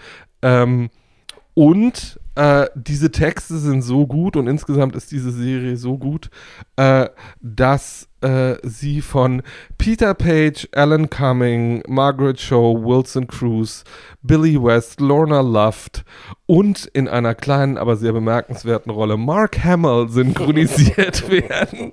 ähm, also ähm, das lief äh, 2007 und 2008 auf Logo und war ein kompletter Skandal. Also der politisch korrekte Teil der Community tobte und sagte, das geht so nicht und das kann man so nicht machen. Äh, als die DVD rauskam, war der Sticker, auf dem stand, das hier ist nicht für Kinder, fast so groß wie das gesamte Cover. ähm, und es ist halt wirklich entzückend, diesen äh, kleinen Spielzeugfiguren dabei zuzugucken, wie sie unglaublich homosexuell und stellenweise unglaublich queer sind. Ich habe noch Jennifer Coolidge vergessen, die ist oh. auch dabei äh, und spricht die beste heterosexuelle Freundin. Ähm, und äh, ich, ähm, wer mal über was richtig, wer mal so, und das brauchen wir ja im Moment vielleicht alle, äh, was braucht, wo man sich wirklich mal ein paar Stunden einfach nur elegant wegwerfen kann, während man auf der Couch sitzt, ist mit Rick and Steve the happiest gay couple in all the world. Ähm, definitiv gut aufgehoben. Die, die kleine Serie hat auch mehrere äh, queere Preise gewonnen für ihre ähm, Sachen und ist so transgressiv, dass man sie in Deutschland nur auf DVD erwerben kann. Sie ist leider, äh, also es gibt so ein paar Ausschnitte auf YouTube, die Barbie auch in die Shownotes packen kann, aber die gesamte Serie kann man nur auf DVD auf, angucken, weil bisher kein Streamer gesagt hat, äh, das strahlen wir jetzt aus und stellen uns der Diskussion, die damit verbunden ist. Ähm, ich kann das nur empfehlen. Ich finde das gottvoll. Ich, habe, ich amüsiere mich immer mal wieder richtig, richtig, richtig darüber, weil es auch so also sagen wir mal, die Schlagzahl an guten Witzen ist mindestens so hoch wie bei den Golden Girls, wahrscheinlich höher. Ähm, und äh, man kann das halt nicht wirklich gutieren, wenn man nicht selber homosexuell ist oder irgendwie queer. Wenn man das ist, kann man das allerdings sehr feiern und ich hoffe, das tun mehr Leute, weil ich glaube, diese kleine, dieses Kleinod kennen noch nicht genug Menschen. Ich kannte es nicht und ich ärgere mich, dass es das mir über DVD gibt, weil ich hätte es gerne jetzt sofort im Anschluss geschaut. Ach so, hättest du was gesagt, ich hätte es dir mitgebracht, aber ähm, Next time. So, zurück zu abgeschnittenen Penissen. Penektomie. Guten Tag. Also, mein nächster Film ist ein bisschen schwierig vielleicht. Also erstmal möchte ich kurz sagen, dass die 70er Jahre, von denen wir ja eben schon im Reich der Sinne gehört haben und davor die Verdammten und davor äh, Der der, Nachtportier. Das waren ja scheinbar wirklich die Jahre des Aufbruchs, wo die mh, diese Fesseln der Gesellschaft äh, gelockert wurden und liberale Kräfte alles ausloten konnten, was es gab. Also im Prinzip eine super spannende Zeit, die uns ja heute vielleicht ein bisschen fehlt ab und an. Also mir fehlt es höchstwahrscheinlich, weil ähm, jetzt sind ja die Gräben sozusagen wieder da und ein bisschen unversöhnlicher und so, aber dieses Gefühl, äh, jetzt was Neuland, Neuland zu betreten und die Tabus auszuloten und so weiter, das ist ja scheinbar in den 70er Jahren gewesen. Und dazu gehört auch ähm, der nächste Film, der allerdings ein bisschen schwierig ist. Also es geht um die 120 Tage von Sodom von Pasolini, der übrigens am 5. Wow. März 100 wir enden geworden also mit wäre. was sehr Leichtem. Genau. Von 1975, sein letzter Film. Äh, als der Premiere hatte, äh, lag er schon äh, ermordet am Strand von in der Nähe von Rom. Man weiß nicht von wem ermordet. Man sagt Striche, aber es könnte auch die italienische Regierung gewesen sein. Keiner weiß es. Pasolini, ein riesen äh, Name. Moment braucht ihr nur den Namen zu googeln. Ihr findet tausend interessante Artikel, weil er, wie gesagt, am 5. März 100 ähm, geworden wäre.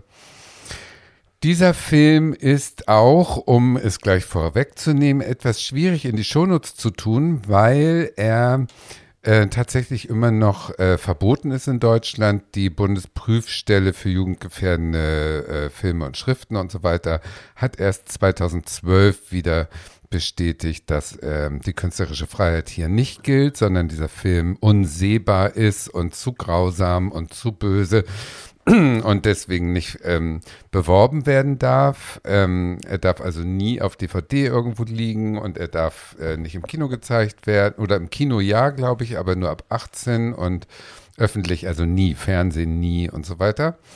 Das ist äh, sehr einmalig, weil ähm, als der rauskam, 75, war Deutschland das einzige Land, was ihn gezeigt hat. Alle anderen haben sofort verboten. Und nach einem Jahr wurde der dann ins, indiziert, also Indiziert, ja, verboten, auf den Index. auf den Index gesetzt. Dann gab es eine Reihe von ähm, äh, Auseinandersetzungen gerichtlicher Art und dann wurde entschieden 1976, der darf doch gezeigt werden. Dann haben, hat Deutschland äh, sozusagen im Sinne der Kunstfreiheit entschieden. Aber das ging nur bis 1987, da gab es einen Rückfall und seit 87 ist er halt total durchverboten. Aber in Österreich zum Beispiel liegt er an jedem Edeka, an jeder Kasse. bin ich sicher. In, Bück, in, in, in Bückhöhe. ja, Österreich, was soll man dazu noch sagen? Österreich, Schweiz, überall kann man den kaufen, aber in Deutschland eben nicht. Und das finde ich natürlich, ähm, ich habe ihn jetzt das zweite Mal gesehen. Ich weiß, dass ich ihn das erste Mal gesehen habe, da war ich wirklich zu jung. Da war ich vielleicht 16 oder 17 und war, äh, ich habe ihn auch nicht ganz gesehen. Ich war total traumatisiert. Und jetzt habe ich ihn wieder gesehen und ja, dazu erzähle ich gleich mehr. Vielleicht sollte ich mal jetzt erzählen, worum es geht. Es ist ein bisschen schwierig, das zu erklären, weil Pasolini ist ja ein Intellektueller. Der hat also jetzt nicht einfach nur ein Porno gedreht mit Gewalt, sondern der hat ja nun versucht, die ganz großen Themen zu verhandeln. In diesem Fall also die Verkehrung sexueller Genüsse in Gewalt. Also der ist davon ausgegangen, dass äh, unter bestimmten Voraussetzungen die Menschen so pervertiert sind, dass sie eben Sex nicht mehr genießen können, sondern dass es automatisch eine Frage von Macht ist. Das war für ihn ein Riesengedanke. Unser eins, der mit YouPorn aufwächst, äh, zuckt müde mit der Schulter ähm, und hat also äh, das Buch von Marquis de Sade genommen, die 120 Tage von Sodom, und hat das ähm, so ein bisschen verfremdet, indem er so die Handlung in das Nazi-Italien, also äh, Mussolini-Italien äh, versetzt hat. Da hat er sozusagen eine fiktive Situation genommen, dass ähm, vier mächtige Männer mit ein paar älteren Frauen entführen wahllos Jungs und Mädchen, alle so zwischen, im Film sind sie so 18, im Buch sind sie, äh, bei Marquis de Sade waren es wirklich 13-, 14-Jährige. Und die kommen in so ein, in so Herrschaftsanwesen und werden da einfach eben als Sexsklaven sozusagen äh, entführt. Keiner fragt weiter nach denen. Äh, vielleicht Waisenkinder, wer weiß es. Und diese Männer, stellt sich heraus, sind sozusagen die Prototypen, die stehen für die Richt äh, Gerichtsbarkeit, also ein Richter, dann für die Politik, ein Politiker, für die Kirche, ein äh, Bischof und für den Adel, irgendwie ein Herzog oder was die repräsentieren also ihre Kaste sozusagen. Und die älteren Frauen sind altes, alte oder ältere Prostituierte, die dazu da sind, äh, abends am Kaminfeuer erotische Geschichten zu erzählen, um die Männer aufzugeilen. Und die Männer befriedigen dann ihre Lüste an diesen entführten Jugendlichen. Das ist im Prinzip die Handlung. Soll nun symbolisch äh, klar machen, dass eben Macht Sexualität korrumpiert, mhm. so irgendwie. Die Realität aber, wie er das gezeigt hat, war äh, so grenzüberschreitend, dass daraus der Skandal wurde. Also meinetwegen, äh, dem einen wird in Großaufnahme die Zunge rausgeschnitten, so ein süßes Kälbchen da. Dem anderen wird ein Brötchen mit Nägeln äh, zum Essen gegeben. Alles detailliert gezeigt. Äh, ein Kapitel wird überschrieben Höllenkreis der Scheiße, deswegen musste ich vorhin dran denken. Die sitzen also da, dass die Dienerschaft kommt rein, kredenzt im feinsten Porzellan, macht die äh, Töpfe auf und dann ist da einfach nur Scheiße drin und die müssen alle diese Scheiße fressen. Das war wohl in Deutschland auch der Auslöser. Diese Szene wurde genommen um äh, zu sagen, der Film ist äh, nicht mehr von der Kunstfreiheit gedeckt, weil was ist daran jetzt noch mhm. in irgendeiner Weise außer billigste Provokation und Ekel hervorzurufen? Und da haben auch alle Kinobetreiber gesagt, als er eben in dieser kurzen Zeit im Kino lief, da sind die Deutschen reihenweise aus den Kinos gelaufen und konnten nicht mehr. In Wirklichkeit war es natürlich äh, Nutella und Orangenmarmelade, aber gut. Und diese, diese Szenen sind äh, wie schon gesagt, als ich das damals gesehen habe, konnte ich gar nicht hingucken. Jetzt habe ich auch mir dreimal so, äh, so weggeguckt, weißt du, so Hand von mhm. Bildschirm, damit man nicht so das mhm. Detail sieht. Ähm, die anderen, die ta tausend Vergewaltigungen und tausend, äh, äh, die Männer schlafen miteinander, mit diesen Jungs, mit den Mädchen, alles durcheinander. Nur einer ist explizit äh, schwul und lässt sich immer durchvögeln. Äh, diese diese Kälte, also die, die agieren auch alle eher mhm. mh, mm, unemotional. Also es ist so ein Automatismus, das mhm. gehört eben dazu. Du hast mit der geschlafen oder nicht mehr mit der, du hast sie benutzt, diese Person, und dann muss die Person irgendwie auch ermordet werden. Mhm.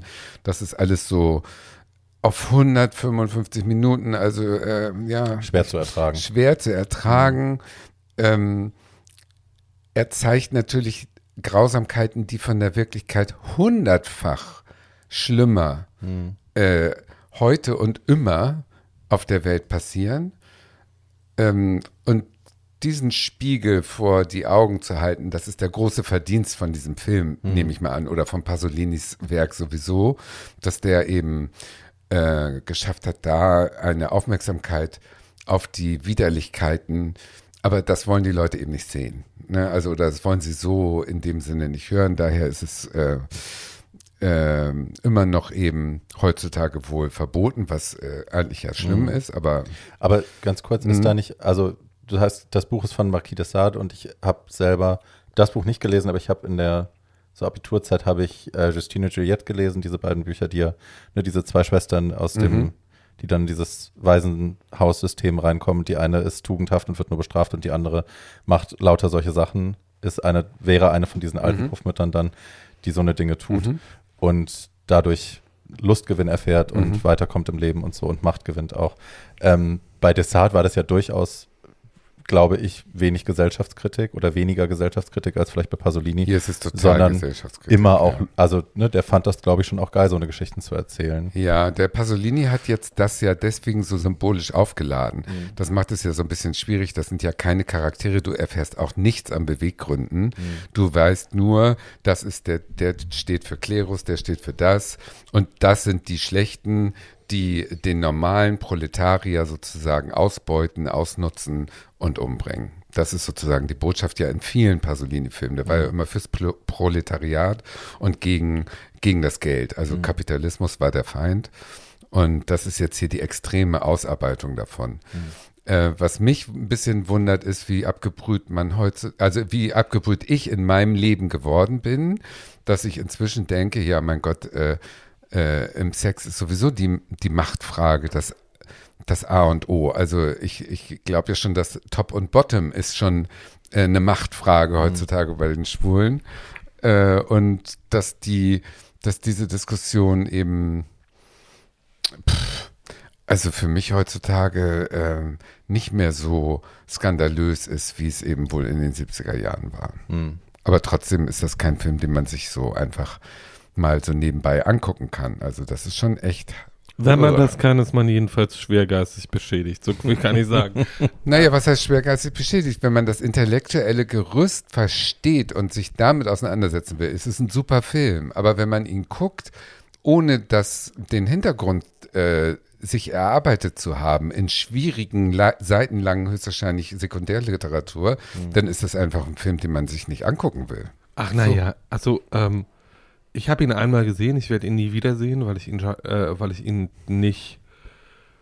Ich finde, das ist eine um mindestens 45 bis eine Stunde Minuten äh, ausgeleierte Metapher. I get it, I got it after the first 15, thank you very much. Ähm, und äh, danach und deswegen, ähm, ich bin gegen Zensur, ich bin dagegen, dass Leute sich das nicht angucken dürfen. Ich finde, dieser Film sollte frei zugänglich sein. Ähm, ich würde nur sagen, wer daran Freude hat, über eine komplett Hm. anstrengende intellektuelle Leistung hinaus.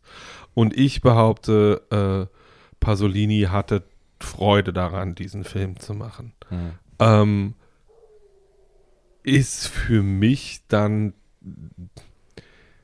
man kann das so erzählen und man kann das so angucken.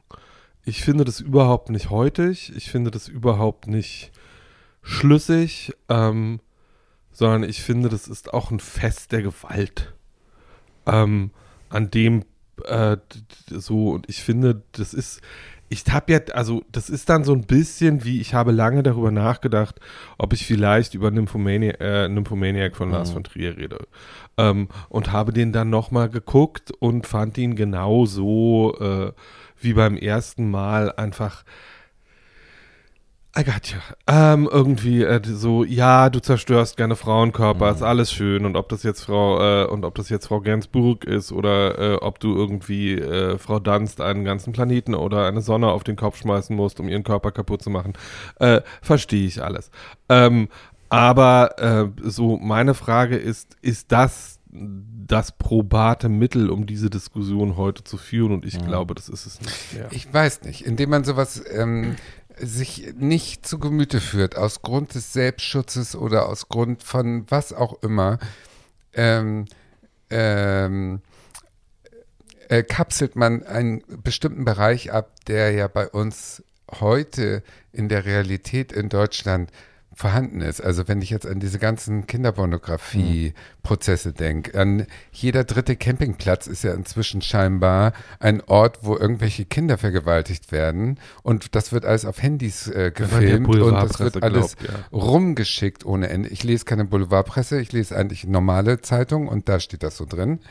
Ähm, und das bedeutet doch, dass ein Riesenteil von uns in Deutschland ein, eine Sexualität der Gewalt und der Machtausübung äh, praktiziert, die auch zum größten Teil illegal ist. und dass die Dunkelziffer ja noch viel, viel höher ist. Und ähm, das wird trotzdem alles ausgeblendet. Und so ein Film, der zeigt jetzt unerträgliche 150 Minuten lang mit einem großen Scheinwerfer genau darauf. Also warum ist es eigentlich so, ähm, so schrecklich, sich damit auseinanderzusetzen, wenn doch die Realität viel schlimmer ist? Ich glaube, das sind zwei verschiedene Paar Schuhe. Das eine ist, dass sich damit auseinandersetzen, wenn man, wie du gesagt hast, schon das intellektuelle Rüstzeug hat und bereit ist, das in der Lage ist, das so einzuordnen für sich. Ich glaube, die, die andere Problematik ist, wenn man sowas konsumiert, ohne dieses Rüstzeug zu haben, glaube ich, kommt da eine ganz schöne Abstumpfung zu, Ja, bei raus Äh, am Wie bei Ende. mir selber. Also, ähm, die das eben, wenn man ja. sehr jung Ja. ist, glaube ich, auch echt schwierig ist. Also ich erinnere mich, als ich Justine Juliette damals gelesen habe und Telenie, Oscar Wilde, ähm, dass ich das wegschmeißen musste. Also ich musste wirklich, ich habe irgendwann, ich erinnere mich bei einem der Bücher, das war eins der Desart-Bücher, z- mitten im Satz, hab ich so, "Ugh, ich kann jetzt nicht mehr und habe es irgendwie echt weggeschmissen, Ja. habe es dann auch, musste es aus meinem Zimmer raushaben, weil ich dieses Gefühl nie wieder fühlen wollte. Und ich wollte nie wieder in meiner geistigen Welt in einem Raum sein, wo solche Dinge passieren. Ähm, und der Zaungast sein und ne, weil ich gemerkt habe, das macht was mit mir, das stumpft mich an der Stelle ab Ja, ich. wo ich nicht stumpf sein will. So. ja. Ähm, dass das heute oft passiert und dass auch unsere Pornografie gewaltvoller geworden Ja. ist, ganz sicher ist das so. Und dass Kids da auch ne, freien Zugang zu haben zu sehr gewaltvoller Pornografie, auch legaler Gewaltpornografie, ist auch ein Fakt. Ähm, ich finde es wichtig, dass, also ne, ich bin auch ganz bei Paul, bin absolut gegen Zensur, aber dass es, dass man da ein bisschen Sorge trägt, das irgendwie an, anders an die Leute auch ranzutragen und einzuordnen.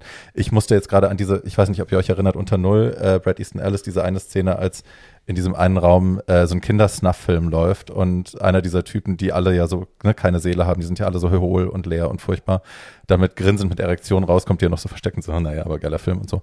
Da musste ich gerade so ein bisschen dran denken, an diese Mhm. Art von, Also ich musste, ich musste an was anderes denken, ganz einfach, weil das so, weil du deine Lesererfahrung gerade beschrieben hast. Ich war 19, als American Psycho rauskam. Mhm. Ähm, und es gab, also American Psycho ist ein äh, Roman von einem amerikanischen Autor, der heißt Brad Easton Ellis, den hat äh, Barbie eben schon erwähnt und äh, der war der meistdiskutierte äh, Roman des Jahres, weil er äh, aus der Sicht eines Serien, eines Frauenserienmörders geschrieben ist, der äh, Frauen immer auf bestialische Weise beim Sex abmorkst.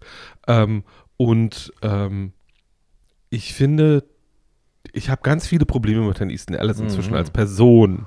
Ähm, aber äh, American Psycho ist trotzdem eines der großen Leseerlebnisse meines Lebens. Erstens, weil es das einzige Buch ist, was mich je zum Kotzen gebracht hat. hm, Also ich musste wirklich zwischendurch aufhören und mich übergeben. hm, Äh, und wenn Worte das können, müssen die schon Kraft haben. hm. Ähm, und zweitens, weil Easton Ellis in diesem Roman was macht, was Pasolini in Die 120 Tage von Sodom nicht macht.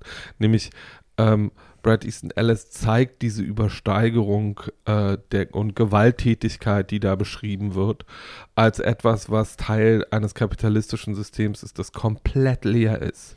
Also große Teile des Buches bestehen ja einfach aus Auflistungen von irgendwelchen Whitney Mhm. Houston und Mhm. Phil Collins Titeln und irgendwelchen Schnittmustern für Armani-Anzüge und so. Visitenkarten. Äh. Visi Visitenkarten.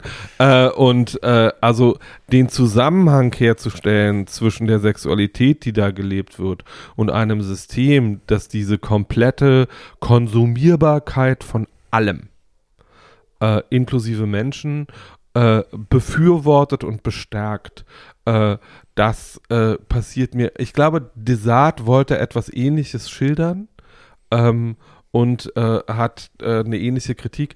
Ich finde aber, äh, und das ist einfach meine persönliche Meinung als jemand, äh, der sich mit Filmen auseinandersetzt, dass die 120 Tage von Sodom das nicht können. Die stehen das nicht so. Ähm, und äh, da wird, es ist eine Überst es ist eine, es ist zum Schluss einfach nur noch eine Gewaltorgie, äh, die meiner Meinung nach nichts mehr sagt, außer ich bin Gewalt.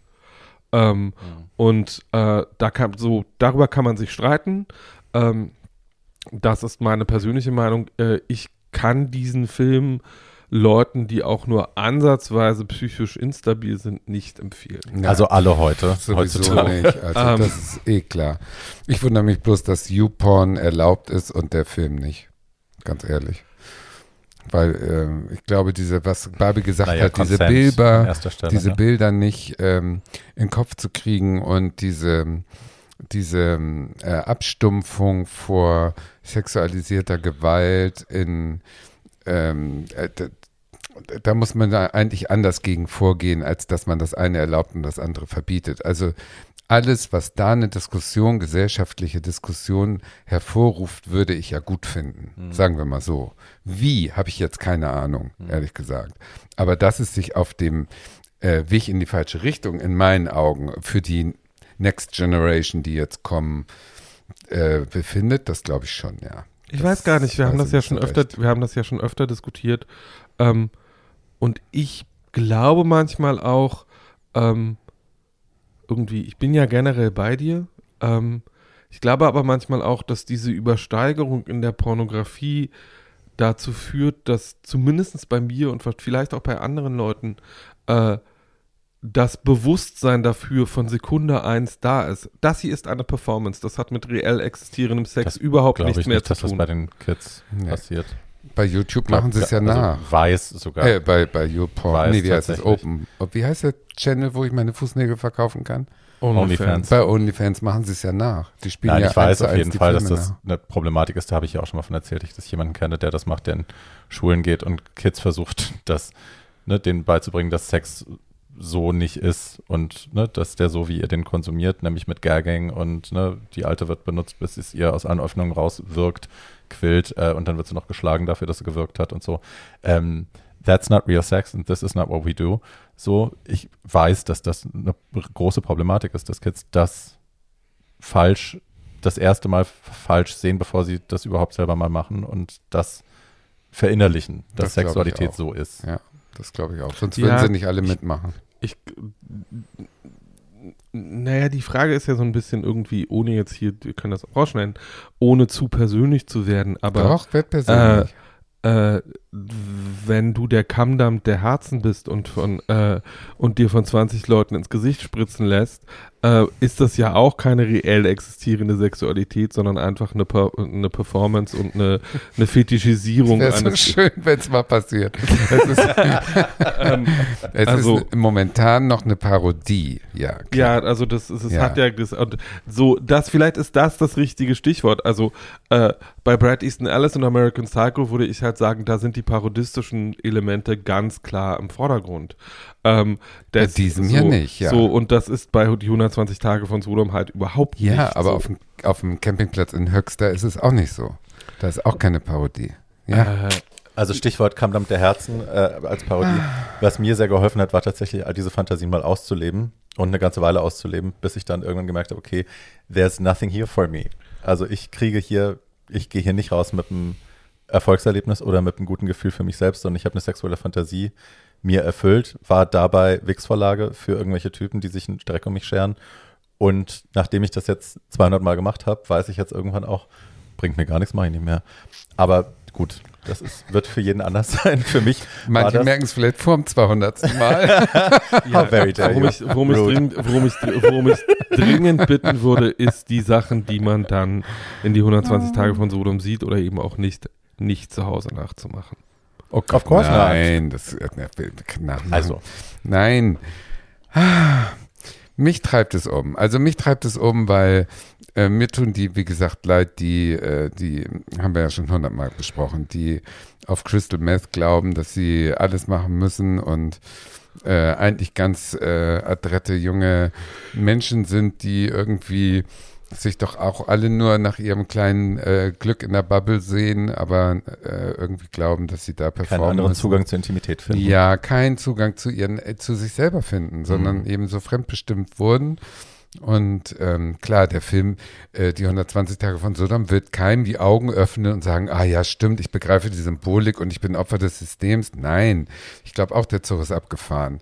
Aber äh, gesellschaftlich gibt es noch keine Antwort darauf, wie hilft man denen. Also gerade Right. auch bei der in der schwulen Community, wenn ich äh, Siegessäule lese, steht immer nur so, ja toll, wir sind nicht slut-feindlich, wir sind nicht Champs-feindlich, wir sind nicht kinky-feindlich, ja toll, aber der 18-Jährige, der genau in diese Falle läuft, dem ist damit auch nicht geholfen, dass wir alle so super tolerant allem gegenüber immer sind.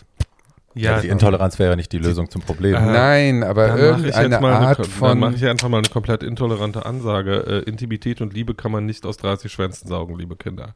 ja. Ähm, That's very true. Und not schönes das ist ein schönes Schlusswort. Ist auch wieder ein Ich T-Shirt-Spruch. klemme mir meinen zweiten Film, ähm, weil wir hatten jetzt eine sehr schöne Diskussion und Ach, äh, du hattest die eh nur einen, du. sei doch ruhig, das stimmt überhaupt nicht. Ich hatte zwölf Filme vorbereitet. Ähm, ja, Ja. weil das ist ein super Schlusswort. Die Diskussion war super und äh, hiermit beenden wir das. Ja. Ähm, ich hoffe, ihr habt in all der Eieiei. in all den Abwegigkeiten und all den tiefen und schlimmen, äh, düsteren Tälern dieser Folge trotzdem was mitnehmen können für euch in dieser wilden Zeit. Rick und Steve! Genau. Kann dann beherzen. Und äh, wir hören uns in zwei Wochen wieder. Wenn ihr Anregungen habt, Kommentare zu dieser Folge Ja. oder ähnliches, könnt ihr uns die schicken an too old to die young podcast at gmail.com. Ähm, das Wort to ersetzt ihr jeweils mit der Ziffer 2. Könnt uns bitte gerne 5-Sterne-Bewertungen bei Apple Podcast und bei Spotify hinterlassen, uns da auch folgen. Und wir hören uns in zwei Wochen wieder. Auf Wiedergehört! Tschüss. Tschüss.